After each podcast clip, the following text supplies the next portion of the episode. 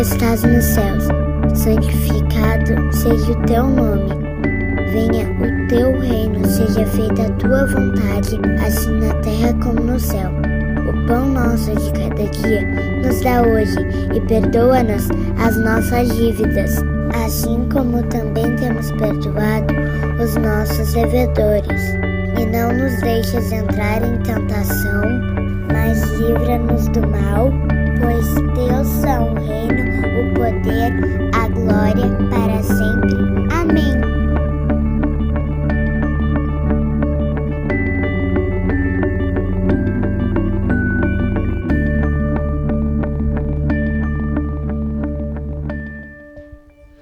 Boa noite, pessoal. Tudo bom? Como é que vocês estão? Felizes com Jesus? Deixa eu só tirar o meu chiclete aqui. Vocês me perdoem, eu estava no culto com o chiclete, hein? Não foi agora, não foi agora. Foi quando eu estava orando pela tua alma, Jéssica. Cadê a Jéssica? Fez uma, foi tu. Estava orando pela tua alma aqui dentro, aqui. Deus me deu vontade de comer um chiclete, tá bom? Vocês me perdoem. E eu acabei entrando aqui com o chiclete, mas tá aqui, ó. Se tiver, se quiser alguém botar no lixo para mim, eu vou ficar bem feliz. Pessoal, estou muito, muito feliz hoje. Nós estamos na season finale da série do Atos de Atos não, tô com Atos na cabeça.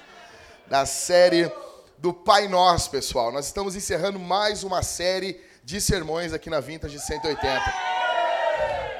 Cara, isso é vitória para o reino de Deus. E com certeza tem demônios chorando nesse momento. E os ataques infernais nós já podemos. É, cara, tem pessoas que acabam achando que diabo não existe, né? Acabam vindo para um outro extremo e acham que o diabo não existe. Tentaram roubar hoje ali o carro do Rodrigo, roubar a, a, a chapa. Uh, acho que era chapa aquele de, de, fazer X lá. E daí nós corremos atrás dos ladrões e foi uma loucura. Né? Nós somos muito felizes. Não pegamos eles, né, Cauê? Mas uma hora a gente pega, né? Cara, eu estou muito feliz de estar com vocês. Eu estava me lembrando, enquanto eu terminava o sermão aqui, uh, de, uma, de uma coisa que aconteceu na minha vida. Eu tinha mais ou menos o que uns 5 anos de idade, 6 anos. Quatro, não, 4 anos de idade. 4 anos de idade. Eu estou na rua Santa Maria, tinha ido visitar minha avó. Eu morava Uh, a minha avó morava aqui na rua Santa Maria. E eu fui com a minha mãe visitar minha avó. Minha mãe foi dar uma saída. E eu fiquei ali na casa da minha avó. E estava passando na televisão. Você se lembra desse filme aqui? Um lobisomem americano em Londres. Quem se lembra desse filme?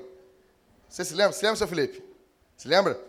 E na hora, seu Felipe, da cena, aquela cena que, tipo, estilo thriller, quando o cara está se transformando no lobisomem, cara, me deu um negócio, me deu um medo na hora. Eu tinha quatro anos, Letieri. E eu comecei a chorar. A chorar. Chorei, cara. Chorei mais assim ó, do que do que piá desmamado. Chorei, chorei, chorei, desesperado. Ninguém me acalmava. E a minha mãe não estava lá. E daí a minha mãe chegou assim, me lembro como se fosse hoje. Quatro anos, 1986. Fazem 30 anos isso. E, e a minha mãe chegou ali, ela tava com umas balas. Eu, eu sempre tava comendo umas balas, um negócio. E a minha mãe socou bala na, na, nos queixos e eu me acalmei. Me acalmei ali. Mas eu me lembro como se fosse hoje. A sensação, eu nem quero ver esse filme, cara. A sensação de ver, cara, eu fiquei com muito medo. Eu fiquei com muito, muito medo. E principalmente porque a minha mãe não estava junto. Já aconteceu alguma coisa com vocês assim? Vocês se lembram da infância de vocês? Vocês ficarem com medo porque o pai ou a mãe não estava junto, ou o tio, a tia, ou a avó, ou não tinha alguém muito de confiança perto? Alguém aqui já se perdeu no shopping? Eu me perdi semana passada. eu me perco em tudo que é shopping. Eu, eu, eu, na verdade, eu amo o Bourbon Shopping porque eu acho que eu decorei na cabeça como é que, é, como é que ele é. Porque eu tenho um problema, eu entro numa loja do shopping e eu não sei de onde eu vim. Eu, eu saio assim, e a Thalita sempre diz, é por aqui, amor, né? sempre isso. São 11 anos de casada, ela dizendo, é por aqui, amor, né? Eu sou aquele tipo de cara que não discute no trânsito para que rua tem que pegar, porque normalmente eu estou errado. Né? Então, já, você já se perdeu alguma vez no shopping? Já se perdeu? Já se perdeu, Paulo? Não. não. Lá nem tinha shopping onde tu morava também, né? Não tinha shopping. Mas tinha milharal, né? Tinha milharal. Já se perdeu no milharal? Já se perdeu no milharal? Foi, foi... Hã? Tacou fogo no milharal. Que benção, pessoal. Uma palma meia para o Paulo que tocou fogo no milharal. Isso aí, Paulo. Obrigado. Já se perdeu no shopping, ô, ô, Ivan? Não, tem shopping agora em Canoas, né? Não tinha antes. Já se perdeu? Você, alguém aqui já se perdeu no shopping? Não? Só eu? Só, não, sério mesmo? Tá, cara, e algum de vocês já viu algum filme de terror que vocês ficaram com medo? Já? palhaços assassinos. Hã? Faltou luz? Sério? Não, eu vou fazer isso um dia com meus filhos. Meus filhos vê o palhaço assassino e eu vou desligar a chave. Seria muito. E aí, como é que foi? Meu irmão tinha medo do palhaços assassinos. Meu irmão odeia palhaço. Começou a chorar, tu achou que ia virar um algodão doce. Não, você se lembra? Te lembra, Jéssica? Que tinha. É mais ou menos isso? Você se lembra que o cara virava um algodão doce, né? Não chegou a ver. Mas spoiler de um filme da década de 80. Eles transformavam as pessoas, né, Jorge? Não viu, Jorge? Alguém viu Palhaços Assassinos aqui? Ô, ô, ô, Felipe, te lembra como é que era? Garanto que tu viu o escondido do teu pai e da tua mãe, né? Cine Trash. Tinha uma caveirinha, né? O Zé do Caixão, isso mesmo. Você se lembra, pessoal, disso? Você se lembra disso? Foi tenso. Vocês ficaram com medo. Meu irmão, meu irmão morria de medo de palhaço. Vocês ficaram com medo? Ficou com medo alguma vez, Ricardo? O que, que tu viu que tu ficou com medo, Ricardo? Nada. Eu não tenho medo de nada. De nada. De nada. Tu viu o chamado? Cara, aquilo é tenso, cara. Aquela mina vindo com aqueles cabelos na frente para fazer chapinha, assim. Tipo, cadê a chapinha procurando, assim? Meu Deus do céu, velho. Meu Deus. Vai dizer, vai dizer. Se não, não é terrível isso, pessoal? Você já, já aconteceu, então, com vocês de TV? Já aconteceu contigo, Ismael? Já aconteceu? Que, qual, qual foi o teu caso, Ismael? Ah, ah, aquele do, dos caixão grandão? Cara, minha tia falava assim, ó. Vamos botar... Eu tô engordando para não caber num daqueles. Eu tô num projeto aí, na verdade, de vida aí. O Jorge tá, vai caber agora, né, Jorge? Tá emagrecendo. Então, assim, cara, aquele negócio é tenso, né, meu? Virgem Nossa Senhora dos Evangélicos, né? Tô brincando, tá? Não, fica, não vai pensar que é brincadeira. Aí, pessoal, é, o medo é uma coisa que a gente tá, tá dentro da gente. Tá dentro da gente. Tá, entra aí, cara. Senta aí. Senta aí, entra aí, entra aí. Fica à vontade aí. Então, pessoal, o medo é uma coisa que está dentro da gente. Tá dentro, a gente tem a tendência a ter medo. O bom de tudo isso é que Jesus sabia que nós passaríamos por isso. Depois que o pecado entrou no mundo, depois que o pecado entrou no mundo, nós passamos a ser medrosos. Por isso que Jesus tem que chegar para os discípulos e dizer assim, cara, não temas. Interessante é que na sexta petição, a última, hoje, em Mateus 6, capítulo 13, Jesus ensina a gente a pedir. Oração é pedir, velho. Vem esses papos que oração é, é adorar. Tudo, a, a adoração está dentro da, da oração, mas basicamente, teologia da oração, oração é pedir.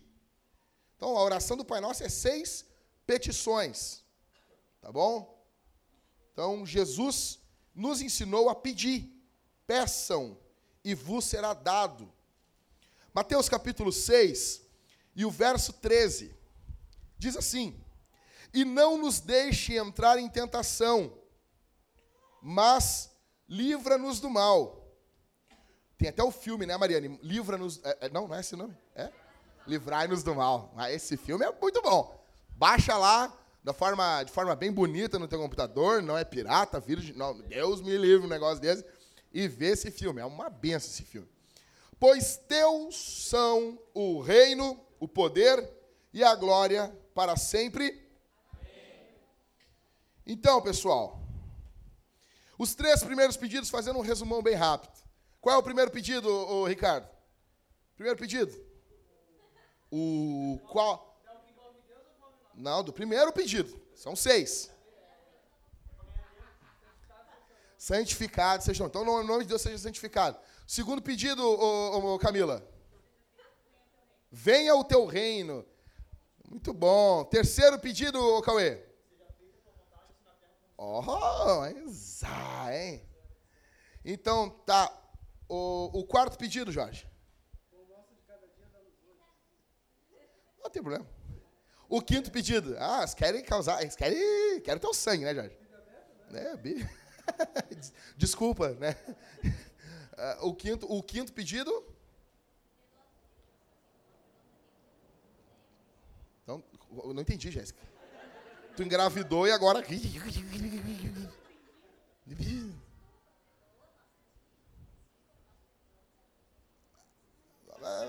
Mesma coisa. É que nem um amigo meu, o cara estava sentado no culto e o pastor disse para ele assim: Cara, te coloca de pé. Ele fez assim. Lê de pé, por favor, por que, que tu está lendo a Bíblia sentado? Ele se levantou de pé e ficou mesma, mesma coisa. Pessoal, é que nem a Jéssica, repetiu mais forte, mas ficou a mesma, a mesma droga. Então, o sexto pedido, então, e não nos deixe entrar, entrar aqui, né? Entrar em tentação, mas livra-nos do mal. Pois teus são o reino, o poder e a glória, porque pois teus são o reino, o poder e a glória para todos sempre. Amém. Pessoal, basicamente, basicamente, são seis pedidos na oração do Pai Nosso. Vamos tentar competir com as crianças. Vou conseguir. Oh, Deus. Nós podemos operar as crianças, tirar umas cordas vocal aqui. Então, assim, os três primeiros pedidos se referem a Deus. Tá? Santificado seja o teu nome, venha o teu reino, seja feita a tua vontade de terra como no céu. Os últimos três pedidos se referem a nós. O pão nosso de cada dia dá-nos hoje. Já expliquei isso para vocês. Uh, perdoa as nossas dívidas, assim como nós perdoamos os. Né? E o último pedido, mas livra-nos do mal. Não nos deixe cair em tentação, e não nos deixe cair em tentação, mas livra-nos do mal, porque teu reino poderia glória para todos sempre. Amém. A grande questão, já falei bem rápido para vocês, quero só passar. Lutero dizia que eram sete petições. Só que a, a grande massa evangélica, cara, eu botei o Lloyd Jones do lado do Lutero, o Lloyd Jones deu um soco no Lutero e, e nocauteou o Lutero. O Lloyd Jones diz assim: são seis pedidos, porque não tem o E Olha na tua Bíblia aí. Vamos lá.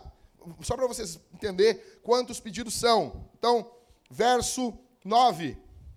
Pai nosso que estás no céu, santificado seja o teu nome. Depois, venha teu reino, seja feita a tua vontade, assim na terra como no céu. O pão nosso de cada dia nos dá hoje. A grande discussão está aqui, ó. E perdoa as nossas dívidas, assim como também temos perdoado os nossos devedores e não nos deixe entrar em tentação, mas livra-nos do mal. O Lutero, para o Lutero, livra-nos do mal não é, não é a mesma coisa que não nos deixe entrar em tentação. Só que segundo o Lord Jones teria que ter um E, então, né? Teria que ser assim. E não nos deixe entrar em tentação e nos livra do mal. Vocês entenderam? Mas não é assim. Então, provavelmente, são seis pedidos mesmo. Mas o que, que isso muda no final das contas, Jacques? Não muda nada, tá? Isso não muda nada. Vamos lá então, pessoal. Uh, o que, que nós estamos orando? O que, que nós estamos pedindo? O que, que nós estamos clamando? Quando nós oramos, e não nos deixe entrar em tentação, mas livra-nos do mal, pois teus são o reino, o poder e a glória para todo sempre. O que, que a gente está orando? Então, em primeiro lugar, anota aí, nós estamos orando que os filhos de Deus têm medo.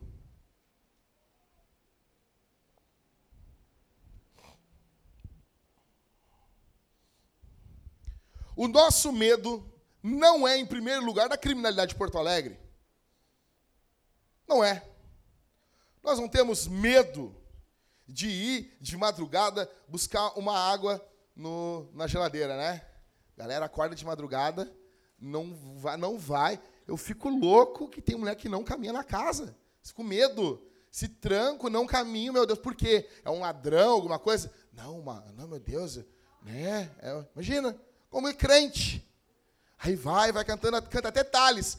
Eu escolho Deus, eu escolho ser amigo de Deus. Ou então vai cantando, né? Como um farol como fonte sobre as águas. Que isso, rapaz? Que isso? O diabo vai embora porque a música é ruim. Então, em primeiro lugar, nós temos medo. Mas qual é o medo dos filhos de Deus? O que, que é que atormenta um filho de Deus?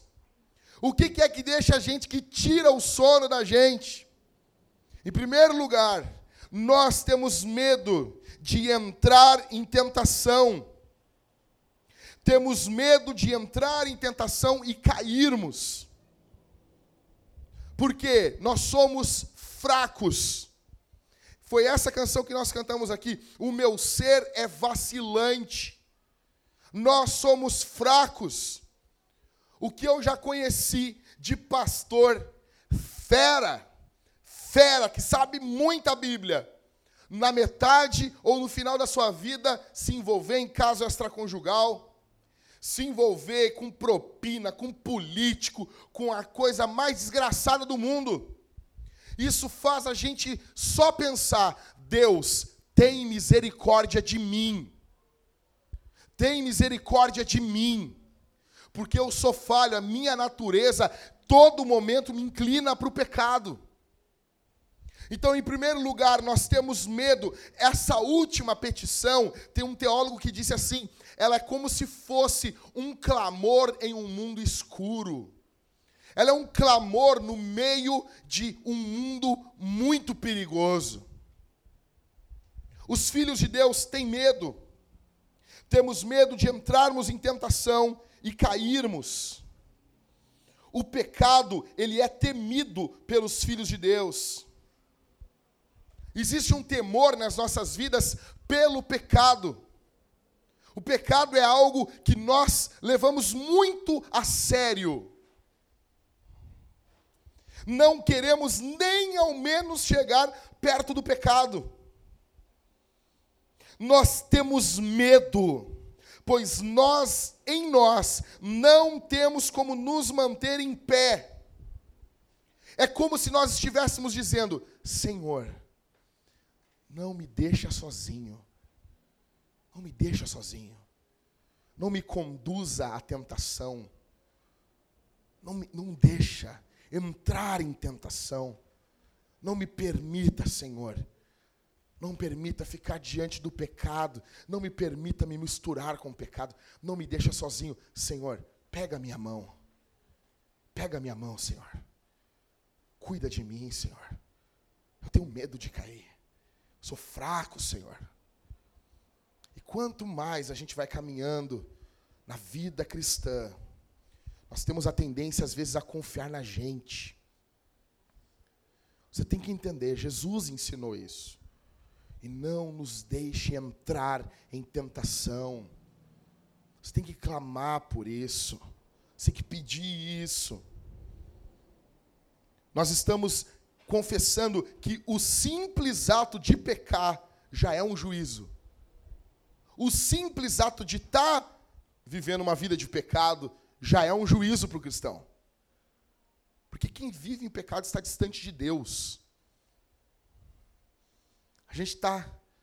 Deus, não me permita que isso aconteça comigo, Senhor. São tantos homens que sabem muito mais do que eu. São tantos homens que conhecem o Evangelho muito mais do que eu já pregaram muito mais do que eu, sabe? O que, que eu tenho de diferente deles, Senhor? Não nos deixe entrar em tentação, Senhor. O Filho de Deus, ele tem medo disso. A minha pergunta para você aqui essa noite: qual é o teu maior medo? Qual é o teu maior medo? O que é que te causa pavor aqui essa noite? O que é terrível para você imaginar no teu futuro. Você tem pavor em imaginar sua casa pegando fogo ou você traindo a sua esposa? O que, que seria pior para você? O que, que seria pior para você? Você descobrir amanhã que está com câncer ou você viver uma vida mergulhada no alcoolismo? O que, que seria pior para você? Você perder o seu emprego ou você passar a viver como um desviado da igreja? O que, que seria pior para você? Passar o resto da sua vida com pouco dinheiro ou passar o resto da sua vida com pouco fervor espiritual? Se Deus dissesse agora para você, escolhe agora. Ou você vai cair em adultério, ou você vai ter um câncer? O que, que seria escolhido por você? O que, seria escolhido por você? O que, que você escolheria? Qual é o teu medo? Qual é a tua angústia? Diz para mim. Conta para mim. Eu quero entender isso. Os filhos de Deus, eles têm medo de cair. O pavor da vida deles é o pecado. Não são as coisas em si em primeiro lugar. A oração do Pai Nosso nos direciona o nosso foco correto. Eu e você fomos tão afetados pelo pecado que nós não sabemos nem o que é prioridade. Deus chega hoje, pergunta para você: a tua casa pega fogo e destrói tudo hoje. Ou você vai pecar contra a tua mulher. O que, que, é pior para você? Então, em primeiro lugar, nós estamos confessando que os filhos de Deus têm medo.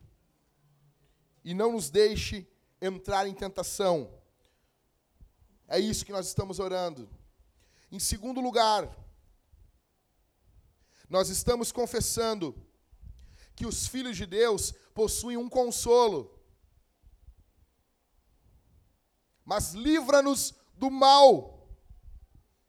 Nós confessamos que nós não podemos nos manter em pé. Nós estamos confessando que nós não temos como ficar de pé. Mas nós estamos confessando que Deus pode fazer isso com a gente.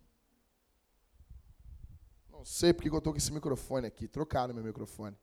Ah, posso tentar trocar aqui, gurizada? Ei, vai ter que baixar um pouco aí. Esse microfone aqui, ele está meio satânico, esse último aqui. É, é que eu ungi esse aqui antes. Brincadeira. Ficou ruim, né? Voltar para o outro, então, né? Volto para volto, volto o Egito? Então tá, vou voltar para o Egito. Volto? Ficou melhor, né? Não, tá. Vou ficar em Jerusalém. Bom, pessoal. Então, em segundo, os filhos de Deus possuem um consolo, mas livra-nos do mal. E eu quero dizer uma coisa para vocês aqui, e eu quero falar isso e, e azar, entendeu? O calvinismo está certo. Está certo. E o diabo tem ódio do calvinismo. Explicar para vocês. Nós temos que amar os nossos irmãos arminianos, temos. Nós temos que conviver com eles, temos. Nós não somos melhor do que eles, não somos. Mas isso nós não devemos perder nossas convicções. É a mesma coisa conviver com o Pedro Batista. O cara dá banho nas crianças. A gente respeita eles. A gente convive com eles. Não tem problema, eles convivem com a gente também, considerando que a gente está errado. Só que eles não abrem mão das convicções sobre batismo, e nós também não. Então, convivo tranquilo, tanto que nós aceitamos aqui. Pessoa congregou aqui a Talita Fidelis, vocês se lembram? Ela era da igreja uh, presbiteriana. Nós não ficamos enchendo o saco da guria. Tem que te batizar de novo, tem que te batizar. Vem aí, tomou aquele banho, tá bom. Tá bom, ali, beleza. O que eu estou querendo dizer para vocês é que o calvinismo, ele coloca Deus no seu devido lugar na vida do homem. É Deus que não deixa você cair. O diabo odeia isso. Quem livra você do mal não é você eu e você não temos condições de, por nossas forças, nos livrarmos do mal. Não tem como. É Deus que tem que fazer essa obra em nossas vidas. É Deus que precisa operar esse milagre na tua e na minha vida. Nós temos um consolo, porque é Deus que nos livra da tentação, do mal, do pecado. Nós temos a quem recorrer. É Deus quem sustenta os seus filhos. Abre em Judas aí, Judas, verso 24, é um capítulo só. Antes de Apocalipse. Tem Judas e tem Apocalipse. Voltando de Apocalipse, Apocalipse, Judas, 3 João, 2 João, 1 João, tá bom? Então tá, Apocalipse, um antes é Judas. Verso 24. Verso 24. O que, que diz? Achou? Achou? Achou? Alguém pode vir aqui e ler aqui no microfone? Achou, Ever? Vem cá, vem cá. Lê, lê para nós aí. Aquele que é poderoso para vos impedir de tropeçar e para vos apresentar imaculados e com grande júbilo diante da sua glória. Aquele que é poderoso para vos impedir de tropeçar. Quem nos impede de nós tropeçarmos é o Senhor Jesus. É a Trindade Santa operando uma obra em nossas vidas. Você não fez besteira até o dia de hoje, não é porque você é bonzão, é porque Jesus é muito maior que o teu pecado. Estou lá com o meu vizinho lá de casa lá, e a gente está conversando. E daí, casualmente, começou a falar sobre carro, e eu contei aquela história, aquela historiazinha, que o cara lá o, jogou gasolina lá, Felipe, dentro do meu carro lá. Eu contei já para ti, né? E daí, o cara jogou gasolina, eu já contei para vocês. E eu contei pro meu vizinho. Aí meu vizinho olhou para mim e disse assim: Bah, cara, tu é muito calmo. O cara disse isso para mim. Eu disse, cara, eu, tu é muito bom. O cara falou isso para mim, Ricardo. Daí na hora, assim, nem, cara, na hora. O Espírito Santo foi falar comigo. Jackson, não rouba minha glória. Na hora, disse, Espírito Santo, nem precisa falar um negócio desse. Eu sei que isso não vem de mim. Na hora, o Espírito Santo chegou para falar, eu sabia, eu sabia que ele ia falar no meu ouvido assim, para de roubar minha glória. Quando ele foi falar, eu já disse, Espírito Santo, isso aí não dá, isso aqui é, é eu estou sendo um cafajeste com Deus se eu pegar e falar que eu sou calmo. Eu olhei para ele, não, cara, não, não. Eduardo, só uma coisa. Isso é Jesus, velho. Isso é Jesus, meu. Eu queria grudar o pescoço do cara, meu.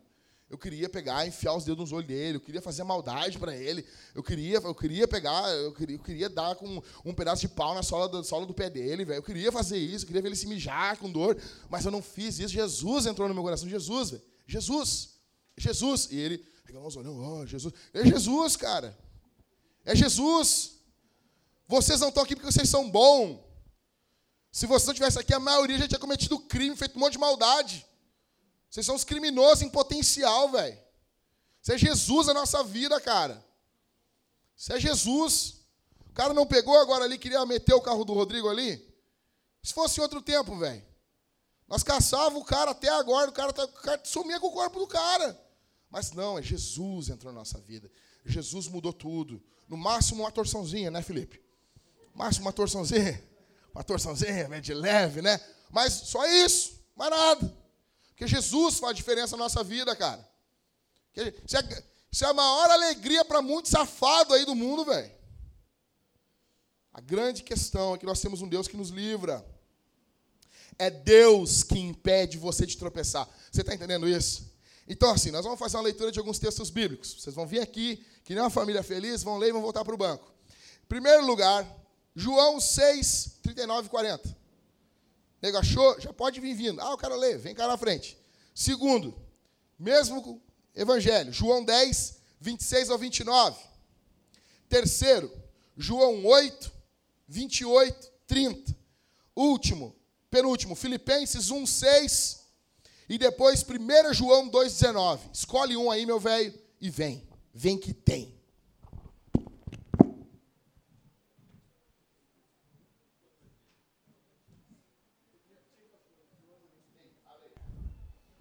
Ei.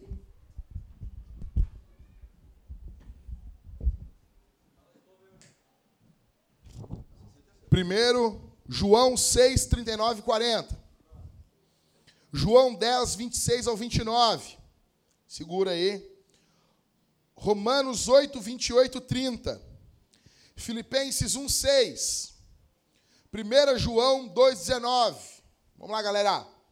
João 6, 39. quero acabar o sermão cedo hoje, tá? É tu que achou João 6, 39? Tá, lê ali então, vai. E a vontade daquele que me enviou é esta: que eu não perca nenhum de todos os que me deu, mas que eu o, que eu o ressuscite no último dia. Porque esta é a vontade de meu Pai, que todo aquele que vê o Filho e nele crê tenha vida eterna, e eu ressuscitarei no último dia. Lê, de novo o primeiro verso para mim. A vontade do Pai é o qual? Qual é a vontade do Pai? Que eu não perca nenhum de todos os que me deu, mas que eu o ressuscite no último dia. O pai deu para o filho algumas ovelhas e o pai tem uma vontade que não quer que o filho perca, correto? É isso mesmo? Vocês entenderam isso? Ah, obrigado. Próximo. 10, 26 ao 29. Pessoal, segura aí, segura aí. Depois é Romanos 8, 28, né? Filipenses. Ô, pessoal, vamos lá, Romanos 8, 28. Vamos lá, galera. Vem, vem. Romanos 8, 28, 30. Ele está no Filipenses. Aí tu passa na frente dele. E depois é 1 João 2,19. Ok? 1 João 2,19. Vamos lá, galera. Pode ser tu mesmo, Ever. Se ninguém. Vai. Mas vós não credes, porque Ó. não sois das minhas ovelhas. Estas ouvem minha voz, eu Peraí. as... Jesus falou que as pessoas não estão crendo nele porque elas não são ovelha dele, é isso? Tá, vai. Ah, 27. Estas ouvem a minha voz, eu as conheço e elas me seguem. Dou-lhes a vida eterna e jamais perecerão. Peraí. Vocês entenderam isso? Jesus disse que ele dá a vida eterna pelas ovelhas dele e elas jamais, jamais, jamais do grego jamais. Vocês estão entendendo isso? Jamais perecerão. Vocês entenderam isso? Vai. E ninguém as arrancará da minha mão. Meu Pai, que as deu para mim, é maior do que todos, e ninguém pode arrancá-las da mão de meu Pai. Ninguém, ninguém arranca as ovelhas de Jesus da mão de Jesus. Ninguém, nem você. Vamos lá. Agora é Romanos 8, né? 28 ao 30, vai. Sabemos que Deus faz com que todas as coisas concorram para o bem daqueles que o amam, dos que são chamados segundo o seu propósito. Pois os que conheceu por antecipação, também os predestinou Pera para aí, o que, que Deus predestina pessoas? também os predestinou para Também os predestinou. Vocês estão, vocês estão, galera, vocês estão notando isso? Predestinação. Não fala essa palavra, meu Deus, é uma criptonita. Predestinação. Não creio. Tem um monte de gente que não crê e é predestinado. Eu conheço um monte de arminiano. Os caras não creem em predestinação, mas tem uma vida santa. Fala pro cara, meu, larga Jesus. Não, não posso, não consigo. Não consigo fazer um negócio desse. Foi predestinado. Tá? Então, olha só, o tempo verbal está no passado, né, Júnior? Sim. Predestinou. Então tá, a predestinação ac- acontece antes do nascimento da nossa vida. Nota que Paulo vai colocar agora uma série de, de coisas que acontecem na nossa vida, tudo no verbo passado. Vai. 29. Pois os que conheceu por antecipação, também os predestinou para serem conformes à imagem de seu filho, a fim de que ele seja o primogênito entre muitos irmãos. E os que predestinou, a eles também chamou. E os que chamou, a eles também justificou. E os que justificou, a eles também glorificou. Vocês notou? Os que predestinou, ele também chamou. Aos que chamou, ele justificou. E aos que justificou, ele fez o quê? Por último, Também glorificou. a glorificação é algo que vai acontecer na eternidade, o nosso corpo sendo glorificado. Mas Paulo fala isso no verbo passado, porque em Deus essas coisas já ocorreram. É por isso que eu digo, João viu a igreja em Apocalipse. Ele viu a gente lá, cara. Valeu. Vai, Filipenses 1:6. Estou plenamente certo de que aquele que começou a boa obra em vós há de completá-la até o dia de Cristo Jesus. Deus começa a obra em nossas vidas e Deus encerra a obra. A minha pergunta para vocês aqui essa noite: foi Deus que começou a obra na tua vida? Foi Deus que começou a obra em você? Então ele vai completar. Valeu, Daniel. O último, 1 João 2,19.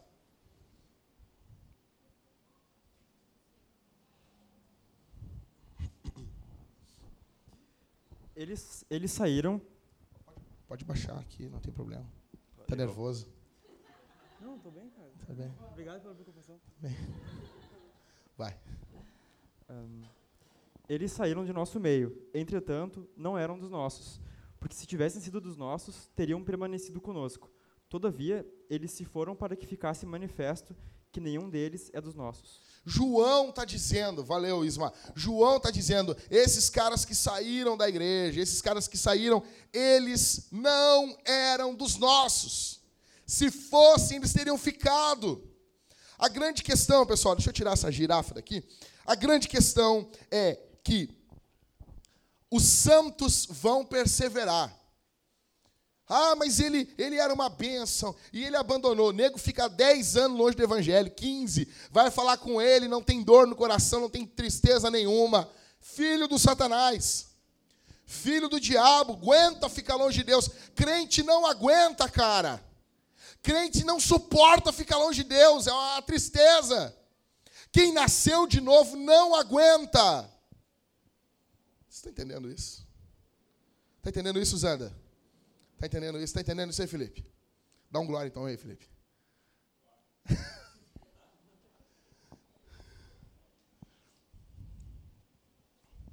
Deus nos livra do mal, e o mal aqui não é só o pecado, mas o mal aqui é o diabo também. As confissões de fé reformada dizem isso. Parece que os reformados tinham uma, uma luta maior com o diabo no período da reforma. Hoje, parece que tu fala hoje para o reformado, o cara nem acredita que o diabo existe. Deus nos livra do diabo, Deus nos sustenta. Satanás odeia a igreja de Jesus, mas Jesus nos livra do diabo, de Satanás. Eu vim de uma casa, cara, na minha casa da minha mãe, era batuque por todos os lados. Nessa época eu já estava com a desgraça da corrente aqui na minha mão aqui.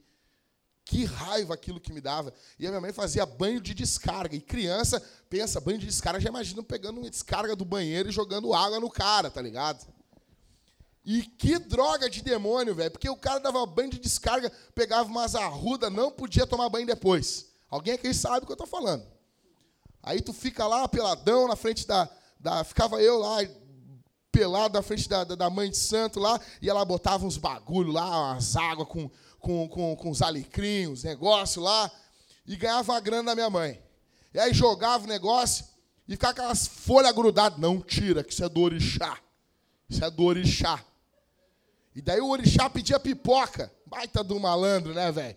Entendeu? Imagina. Não, dá, dá com manteiga porque ele gosta. Aí, um, um, uma entidade que pede pipoca e cachaça, não dá para levar a sério um negócio desse. E derruba casamento, me dá uma cachaça que eu acabo com o casamento. Imagina um troço desse. E eu me lembro, e eu tinha medo do diabo, velho. Eu tinha medo, eu me borrava de medo. Eu tinha medo, eu vim para a igreja, e eu comecei a vir para a igreja, e o teu entendimento sobre Jesus ainda é que Jesus não é Jesus, Jesus, né? É Jesus, né? E eu bah, vinha para a igreja, eu gostava, assim, pô, Jesus. E daí eu tinha um, uma, uma, uma segurançazinha aqui na mão. Aqui. Eu, mas eu tinha medo de arrancar aquele negócio. Eu tinha medo, tá ligado? Daí tinha um guri moda louco na igreja, moda louco. Ele chegou um dia e falou assim, ô meu, por que não arranca isso aí, meu? Isso é do, do, do diabo, isso aí. Eu gosto desses crentes assim, sabe? É do diabo. E daí, aí eu disse, não, não, não, deixa aqui, cara. Não, não, deixa aqui. Ele, oh, deixa eu ver aí. Na hora que eu estendi a mão para ele, ele fez assim, ah, arrancou. Arrancou assim. E daí o meu era da Iemanjá. Daí ele me escreveu assim, ah, eu mijo na Iemanjá. Eu falou, eu fiquei, eu, não, meu Deus, ela vai arrancar o pinto dele. Eu fiquei, fiquei apavorado, rapaz. Eu fiz assim, ah, porque é um trovão, vai acontecer nada. Aí não aconteceu nada. Aí eu, ah, Iemanjá tá com medo. Já estufei o peito. Cheguei em casa assim, de peito estufado.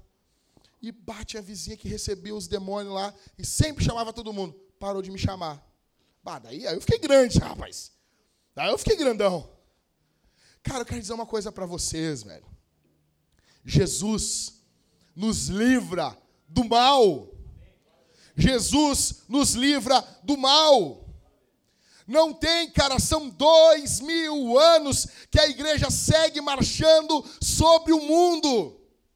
Não teve império romano, não teve império persa, não teve nada, rapaz. Nada parou e nada vai parar a igreja.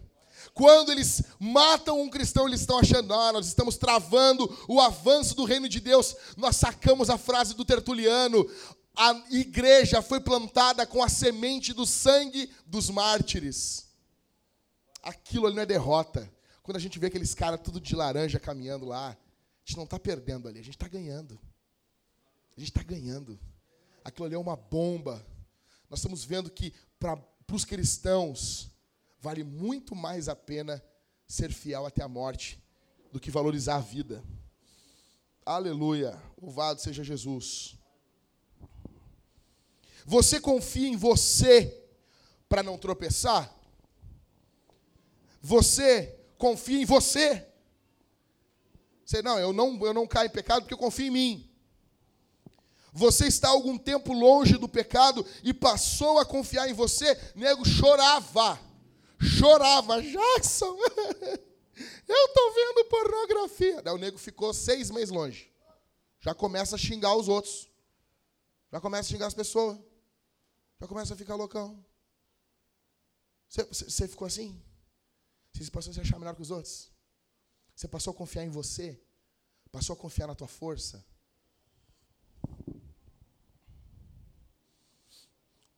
Esse não tem sido o seu clamor diário? Ou outras pessoas vivem o outro extremo?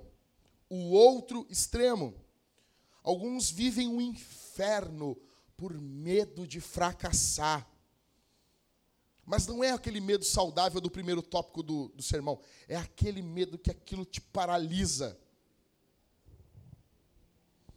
Você procura consolo onde? A minha pergunta para você aqui: você está lutando contra o pecado? Você está lutando contra o pecado? A marca de um filho de Deus é que ele luta contra o pecado.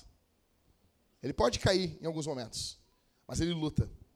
O abandono da luta mostra que aquele cara não era um filho de Deus. Eu expliquei algo, estava conversando com, com o Paulo Júnior, e algo que vale muito para nós, para nós entendermos algo.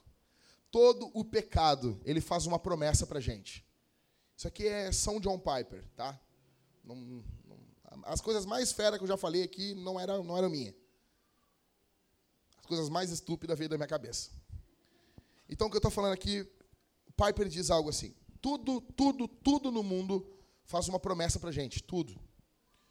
Então, ser casado, tá no teu serviço, chega em casa, tua mulher enche teu saco, reclama, filho, cachorro, entendeu? Sogra, sabe? E aí tu chega no teu serviço, tá ela lá, perfumada.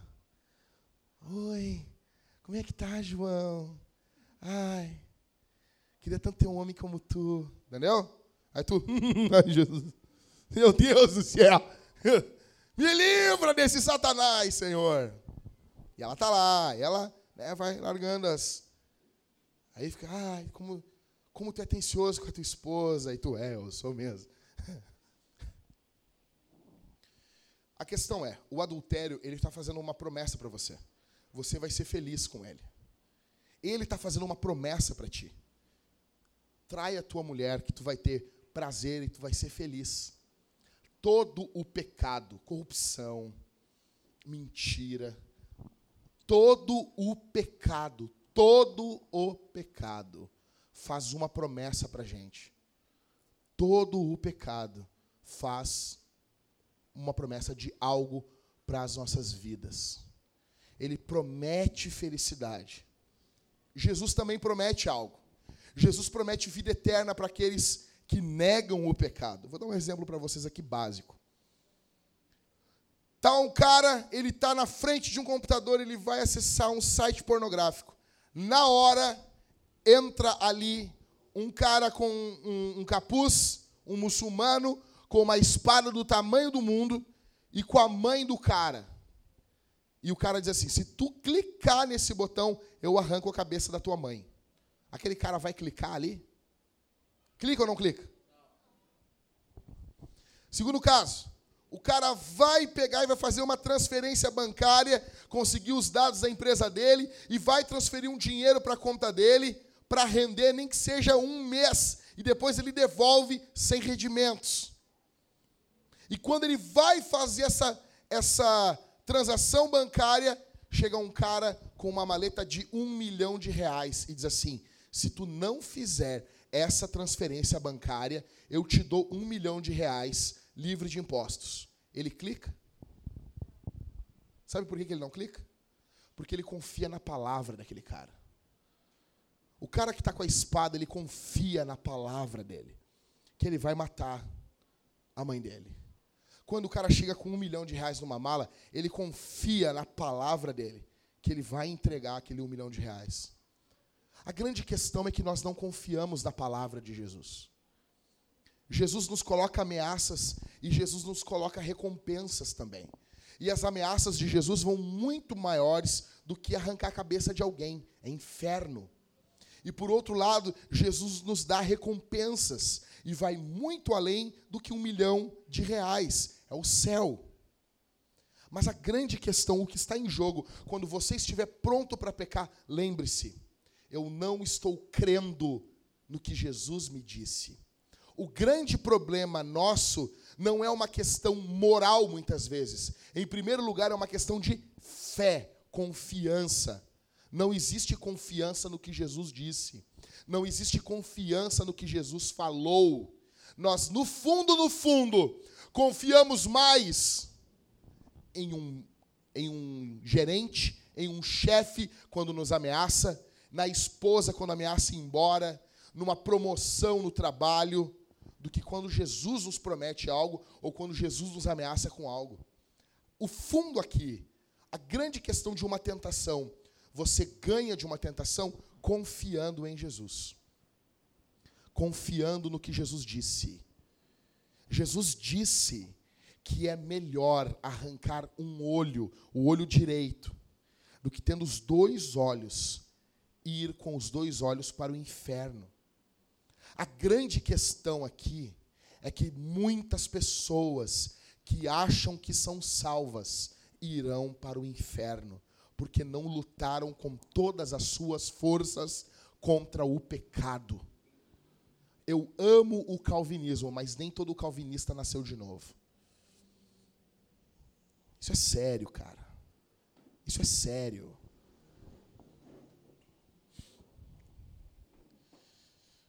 Em último, o que, que nós estamos orando? Então, em primeiro, os filhos de Deus possuem medo. Tá, Marco? Marcos. Em segundo, os filhos de Deus possuem consolo. Em terceiro e último, os filhos de Deus possuem esperança. Então, vamos lá. E não nos deixe entrar, cair, tentação, mas por quê? Porque teu é o reino, o poder e a glória para todos sempre. Amém. Nós temos esperança. Olha aqui, pessoal, você pode fazer os seis pedidos dessa oração, eles acontecem desse jeito. Por favor, presta atenção aqui. Primeiro, Pai nosso que estás no céu, santificado seja o teu nome, pois teu são o reino, o poder e a glória para sempre. Amém. Pai nosso que estás no céu, venha o teu reino, pois teus são o reino, o poder e a glória para sempre. Amém. Vocês estão entendendo que esse fechamento da oração do Pai Nosso, ela fecha pedido por pedido? Vocês entenderam isso? Assim, Pai Nosso que estás no céu, seja feita a tua vontade, assim na terra como no céu, pois teus são o reino, o poder e a glória para sempre. Amém. Pai nosso que estás no céu, o pão nosso de cada dia nos dá hoje, pois teus são o reino, o poder e a glória para sempre. Amém. Pai nosso que estás no céu, perdoa-nos as nossas dívidas, assim como também temos perdoado aos nossos devedores, pois teus são o reino, o poder e a glória para sempre. Amém. Aí ele chega no último agora. Pai nosso que estás no céu, não nos deixe entrar em tentação, mas livra-nos do mal, pois teus são o reino, o poder e a glória para sempre. Nós podemos orar a oração do Pai nosso, porque do Senhor é o reino, o poder e a glória. Nós estamos orando a Ele e Ele é todo poderoso. Ele tem tudo nas suas mãos. A tua vida e a minha, dos nossos inimigos, inimigos da igreja, são um sopro. Está tudo nas mãos dele. Está tudo na palma da mão dele. Ele reina, ele rege. As pessoas chegam a me dizer assim: para que orar se Deus é soberano? Ah, ah o quê? Dá vontade de dar uma voadora no ouvido assim. pum, já foi, já nocauteou, para a glória de Deus. Você quer orar para um Deus que não é soberano? Sério? Você quer pedir coisa para um Deus que não pode fazer tudo? Que gra... Não, o cara se perturba porque Deus pode fazer muita coisa. Ah, eu não, não sei. Essa aí me cheira que a gente é marionete de Deus. Do que, não é, mas e se for? Qual é o teu maior sonho? Meu maior sonho é ser uma marionete de Deus. Meu, não, qual é o teu maior sonho? Imagina se Deus chega assim, vou fazer de ti uma marionete. Vou fazer de você, imagina que, que legal. Mas faz. Isso é problema para quem, cara? Os caras querem ser marionete do diabo. Aí tá bom, né? Escravos de Satanás. Não é isso que a Bíblia apresenta, mas e se fosse? Qual o problema? Qual o problema, Ivan? Por quê? Por quê?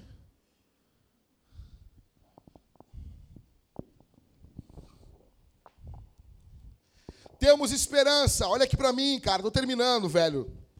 Vou matar três essa noite. Temos esperança, porque o reino pertence a Deus, ele governa o mundo. Está notando isso? O caos do mundo não pegou Deus de surpresa.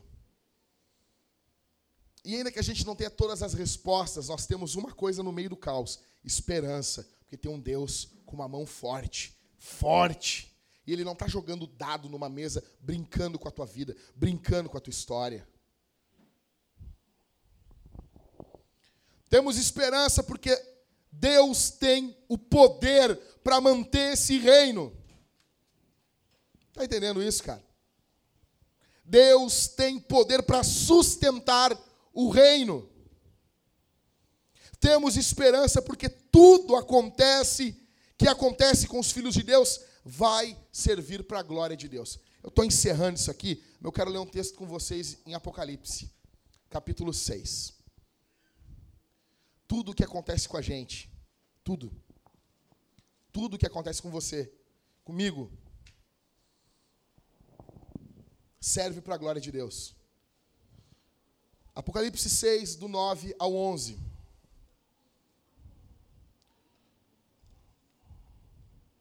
Apocalipse de João 6, do 9 ao 11. Diz assim: Quando ele abriu o quinto selo, vi debaixo do altar as almas dos que haviam sido mortos, pela causa da palavra de Deus e do testemunho que deram. 10. Eles clamaram em alta voz, dizendo: O soberano, santo e verdadeiro, perdão, ó soberano, santo e verdadeiro, até quando aguardarás para julgar os que habitam sobre a terra e vingar o nosso sangue? Cada um deles recebeu túnicas brancas, e lhes foi falado que repousassem ainda por um pouco mais de tempo, até que se completasse o número de seus conservos que haveriam de ser mortos, assim como eles também haviam sido. Está entendendo isso aqui? Ô Letieri, ô Piazinho, ei, atrás do, do Ismael aí. Ô, não, não, ele mesmo. Pode ficar com nós aqui, só não grita, tá bom? Se quer gritar, dá um glória a Deus aí. É, vai ser bem-vindo. O que, que, que, o João está falando aí, galera? O que, que João está falando aí? Um grupo de pessoas que foram martirizadas, mortos, mortos, porque eles pregaram o evangelho. Eles estão clamando a Deus, o espírito, alma, como você quiser chamar, porque é uma coisa só. Eles estão clamando a Deus para que Deus vingue o sangue deles. Aí Deus diz o quê? Deus diz no verso 10, Verso 11: Cada um deles recebeu túnicas brancas e lhes foi falado que repousassem ainda por um pouco tempo mais. Deus está dizendo assim: calma mais um pouco. Por quê? Por quê? Até que completasse o número de seus conservos que haveriam de ser mortos, assim como eles também haviam sido. Tem um número certo de mártires na história da igreja. Até isso está na mão de Deus. Tem noção do que é isso, velho? Noção o que, que é isso? Cada mártir que tomba no chão violento desse mundo não pegou Deus de surpresa. Tem um número certo de pessoas que terão a graça de sofrerem por Jesus. Como diz Paulo aos Filipenses, a vocês foi dado o privilégio não só de crerem, mas também de sofrerem. Lá no grego é a palavra presente, é uma palavra, é uma dádiva, porque isso vai gerar eternamente um peso de glória inimaginável. Tem noção isso? Nós podemos ter esperança, porque Deus não despreza o teu e o meu sofrimento. O teu sofrimento, o meu sofrimento, ele tem um propósito que vai glorificar a Deus e eternamente vai fazer bem. Os filhos de Deus sofrem e nós somos um testemunho hoje para o inferno, para os santos que morreram em Jesus e para os vivos. Satanás chegava diante de Jó e dizia assim: Ah, ele te serve porque ele tem bens. Essa é a acusação contra os filhos de Deus. E daí, constantemente, pessoas vão dando a vida por Jesus. Sem contar que isso impacta e impulsiona ainda mais a obra de evangelização.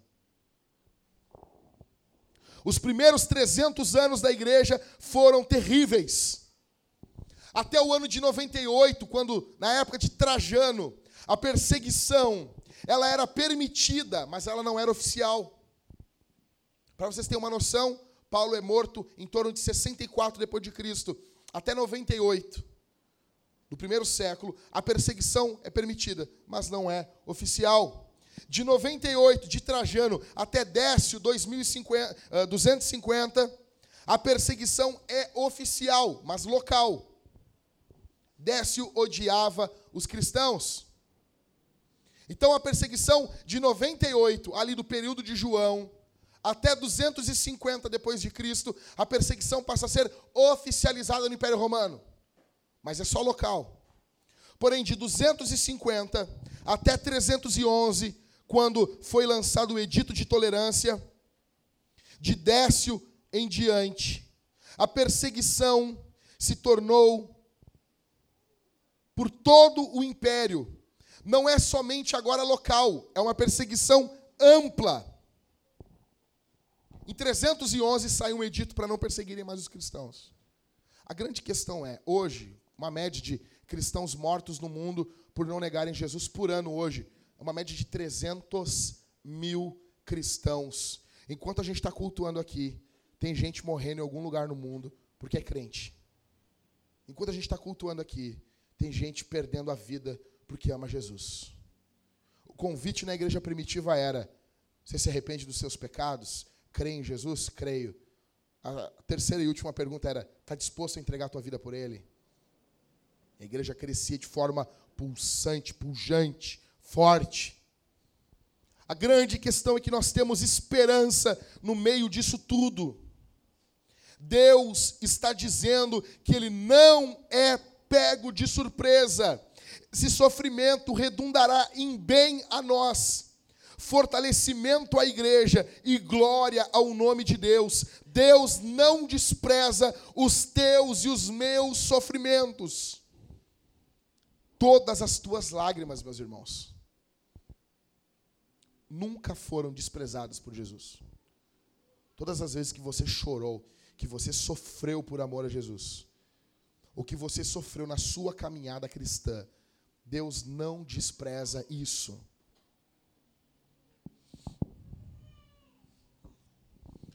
Minha pergunta para você aqui essa noite. Você entrou aqui essa noite perdendo as esperanças? Você está sendo seduzido pelo mal? Pensa isso agora. Você está seduzido, sendo seduzido pelas tentações desse mundo?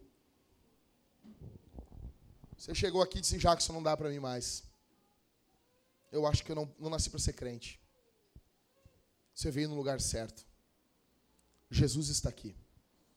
O Espírito Santo é poderoso para mudar a tua vida aqui essa noite. Deus é poderoso para transformar a tua existência aqui essa noite. Deus pode mudar você aqui essa noite. Você olha para o seu contra-cheque e você está perdendo as esperanças. Você olha para a sua família e você está perdendo as esperanças. Você olha para a nossa cidade e você está perdendo as esperanças. A boa notícia que Jesus diz que o Pai tem o reino, o poder e a glória nas suas mãos. A tua vida pode estar um caos, mas há esperança para você aqui essa noite, em nome de Jesus. A tua existência pode estar não do jeito que você queria, você pode ter vergonha de quem você é. Você entrou aqui e você tem vergonha que as pessoas saibam quem é você. Mas há esperança. Nós encerramos a oração do Pai Nosso dizendo: Porque teu é o reino, o poder e a glória para todo o sempre. E nós selamos dizendo: Amém. Assim seja. Seja assim para a glória do eterno Deus. Deus reine, Deus domine sobre esse mundo. O mundo e suas concupiscências passam, mas aqueles que fazem a vontade de Deus permanecem para sempre. Há um Deus soberano, eterno, sendo cultuado aqui essa noite. E ele disse que ele estaria presente quando fosse cultuado. Deus pode fazer um milagre na sua vida e modificar a tua natureza, transformar a tua vida. Você precisa lutar contra o pecado, mas existe saída em Jesus. Existe saída em Jesus. Minha palavra final para você nessa série é: confie, confie, confie. Essa última petição aqui é feita por alguém com medo como eu estava com medo lá em 1986, porque eu estava vendo aquele lobisomem louco da televisão. E quando a minha mãe chegou, o meu medo passou. A grande questão é: o Pai está aqui. O Pai, o teu Pai está presente. Não há por que ter medo. As tentações se tornam minúsculas. O diabo se torna um algo bobo da história quando o Pai está presente. Ninguém mete medo com a gente quando o pai da gente está junto com a gente. O pai está aqui. O principal pecado aqui essa noite é não pautar a tua espiritualidade pela oração do Pai Nosso.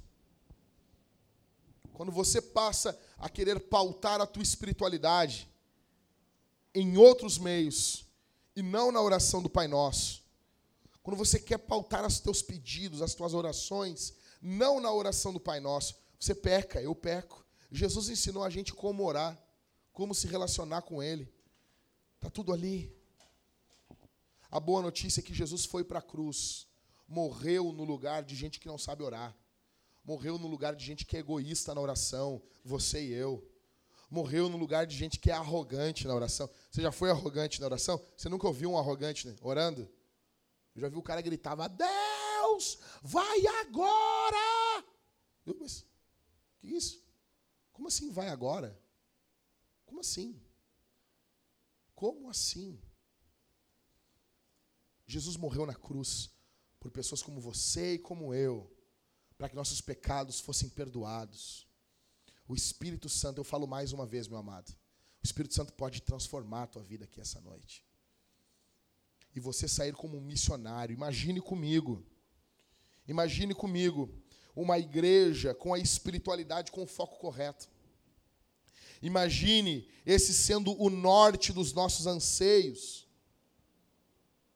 Esse sendo o norte dos nossos medos e clamores. Imagine a oração, esse modelo, sendo a nossa busca diária. Imagine se o medo de você não é um medo de ser pobre, mas é um medo de pecar contra o teu Deus, como José tinha. Imagine você fazendo parte de uma igreja onde o foco principal é Deus. Imagine um povo onde Deus é amado e o próximo é acolhido. e a igreja é edificada. Essa é a igreja que eu quero viver. Nós encerramos a série do Pai Nosso com esse clamor dentro da gente. Pai nosso que estás no céu, santificado seja o teu nome. Venha o teu reino. Seja feita a tua vontade, assim na terra como no céu. O pão nosso de cada dia nos dá hoje, Senhor. Perdoa os nossos pecados, assim como nós perdoamos aqueles que têm pecado contra nós. E não nos deixa entrar em tentação, mas livra-nos do mal, porque teu é o reino, o poder e a glória para todo o sempre. Amém. Vamos ficar de pé, igreja.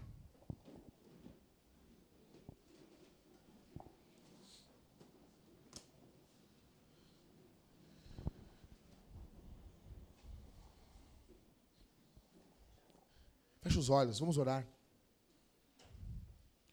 Você, eu vou pedir que você, todos nós orássemos a oração do Pai Nosso. Vai ter algum, alguém vai dizer, ah, eles estão rezando, rezando um escambau, cara. Dá a mão para quem está do teu lado aí. Dá a mão. Dá a mão. Todos nós vamos orar nesse momento. Fecha os olhos. Vamos orar todos juntos a oração do Pai Nosso. Um, dois, três. Pai nosso que estás no céu, santificado seja o teu nome. Venha o teu reino. Seja feita a tua vontade, assim na terra como no céu o pão nosso de cada dia nos dá hoje. Perdoa as nossas dívidas, assim como nós perdoamos a quem nos tem devido. E não nos deixe cair em tentação, mas livra-nos do mal, porque teu é o reino, o poder e a glória para todos sempre. Amém. Aplauda o nome de Jesus.